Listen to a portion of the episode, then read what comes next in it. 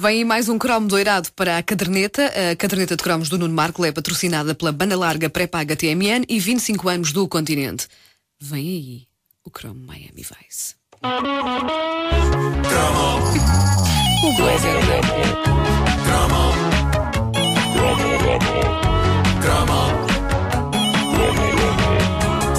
Esta edição contém uma das recordações mais trágicas da minha eh, Olha. adolescência. E tu que gostas de drums de bateria, breaks de bateria, Sim. o Miami Vice contém um.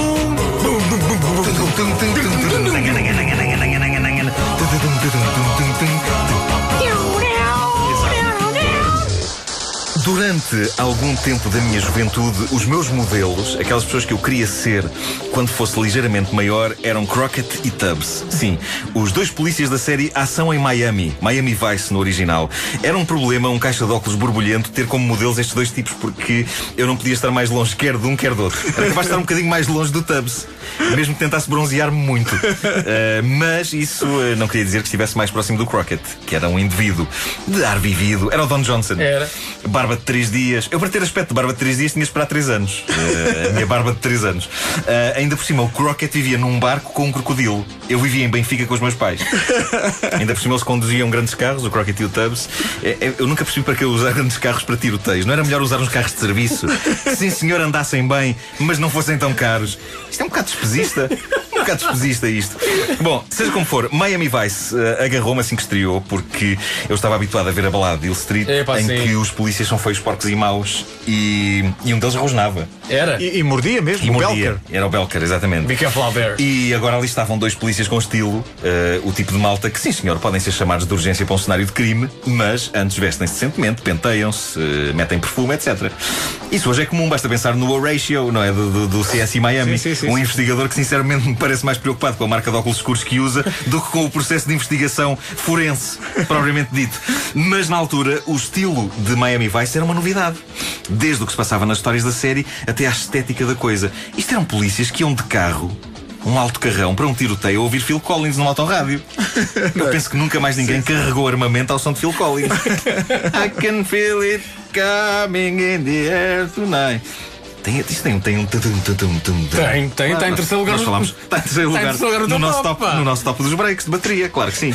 De resto, as histórias eram boas, havia sempre grandes barões da droga para arrasar. Lá pelo meio, num dos episódios, aparecia o nosso Joaquim de Almeida, estreando-se no tipo de papel para que os americanos quase sempre o querem, vilão latino. É verdade. Eu acho que ele foi Ele vilão. podia fazer sempre a mesma personagem Eu acho que na ele foi, América. ele foi vilão eh, cubano, porto-ricanho, colombiano, português nunca foi. Português nunca foi. Eh, ele em Portugal é um herói. Ele faz sempre papéis de bom em cá.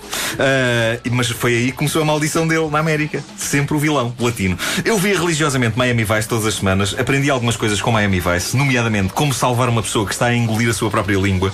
Quê? Oi? É uma das sequências mais intrigantes da série. O Crockett e o Tubbs apanham um meliante. E ele, para não lhes dizer nada e não denunciar os outros, começa a matar-se engolindo a própria língua. Nunca mais me esqueço das palavras dele. Ele está a engolir a própria língua! E disse isso em, em, em português? Não, isso é um is um tongue.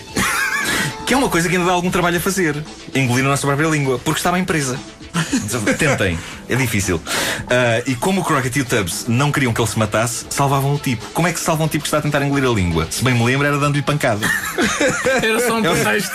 Era só um pretexto. Enfim, era o tipo de informação útil que Miami Vice eh, nos passava. Ora bem, como eu vos disse, eu era fascinado pela série e queria ser Crockett, devido a não ter nem a cor da pele, nem o cabelo eh, requeridos para ser o Rico Tubbs. Portanto, queria ser o Crockett. Ah, o mais próximo que consegui disso foi quando comprei um blazer branco. Ah, sim, sim, imagem de marca. sim, E onde é que eu comprei? No, no Euromarché. Que era o Carrefour, o antigo ca- o Carrefour antes de ser. Compraste um blazer Sim, sim, branco. sim. Eh, daqueles que dá para usar com as mangas arregaçadas e que, e que tem, tem chumaços tão grandes nos ombros que dá para pousar neles toda a coleção de livros da Agatha Christie. E olha que aquela mulher escreveu que se desunhava. Bom, ah, a questão é. Pá, tu tens de trazer o blazer. Já não tenho isso. Pá, não por tens, favor, tens. Tens, tens. Eu vou desabafar convosco um dos momentos mais traumáticos da minha juventude, ok? Respeito. Eh, a questão é que eu, por um lado, queria usar aquilo. Por outro, achava que aquilo era bom demais para um caixa de óculos que passava a vida a usar anoraks e calças de bombazina a usar. Eu não sabia se merecia aquele blazer branco, a grande questão é essa. E por isso tinha-o bem guardado e não saía com ele. Ok? Tinhas vergonha. Uma noite eu tinha de sair de casa para me encontrar com um colega meu de escola que me ia dar uma coisa qualquer para um trabalho, já não sei o que era, e pensei: ora bem, aqui está uma boa situação onde usar o meu blazer. É noite, não é ir à escola, é praticamente ao fundo da rua. Assim posso ambientar-me a este estilo novo e absolutamente estonteante que, no fundo, pode ser definido como croquete de Benfica. Eu devia ter pensado melhor nas palavras croquete de Benfica, porque não soam minimamente credíveis e parecem o nome de um restaurante chunga, o croquete de Benfica. Mas adiante. Visto o meu blazer de croquete, e isto merece que mudemos aqui a música da banda sonora para o Crockett Steam, lembram-se? Bom, uh, visto o meu blazer de Crockett e saio, ainda vou no elevador do prédio e já me vou a sentir poderoso. You got the power! Só me falta a arma, mas penso que estou com tanto estilo que vou engatar dezenas de miúdas no curto percurso entre a minha casa e o fim da rua. Eu aproveito a viagem de elevador para arregaçar as mangas. Lembra o Crockett? sim, as sim, mangas do blazer arregaçadas. Por baixo, uma t-shirt preta. O contraste. Esmagador. Saio. Na minha cabeça, eu ouvi esta música, o tema de Crockett a tocar. Sentia-me enorme. Benfica parecia Miami. Só faltavam os flamingos. É então que passa um carro por mim. Um tipo mete a cabeça de fora e grita: Maricons!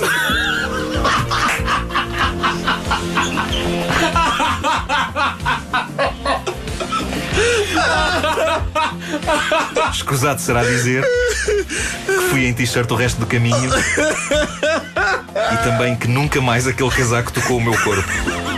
E também que ainda hoje penso duas vezes antes de arregaçar as mangas do que quer que seja.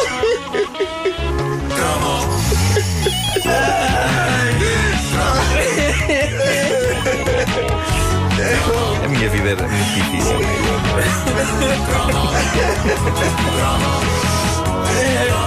Esse blazer ainda tem que existir.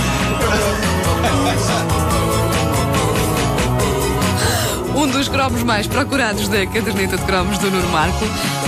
Este mês de agosto recordamos os cromos doirados, foram assim batizados, e desta vez Miami Vice, o cromo do blazer branco, como é conhecido.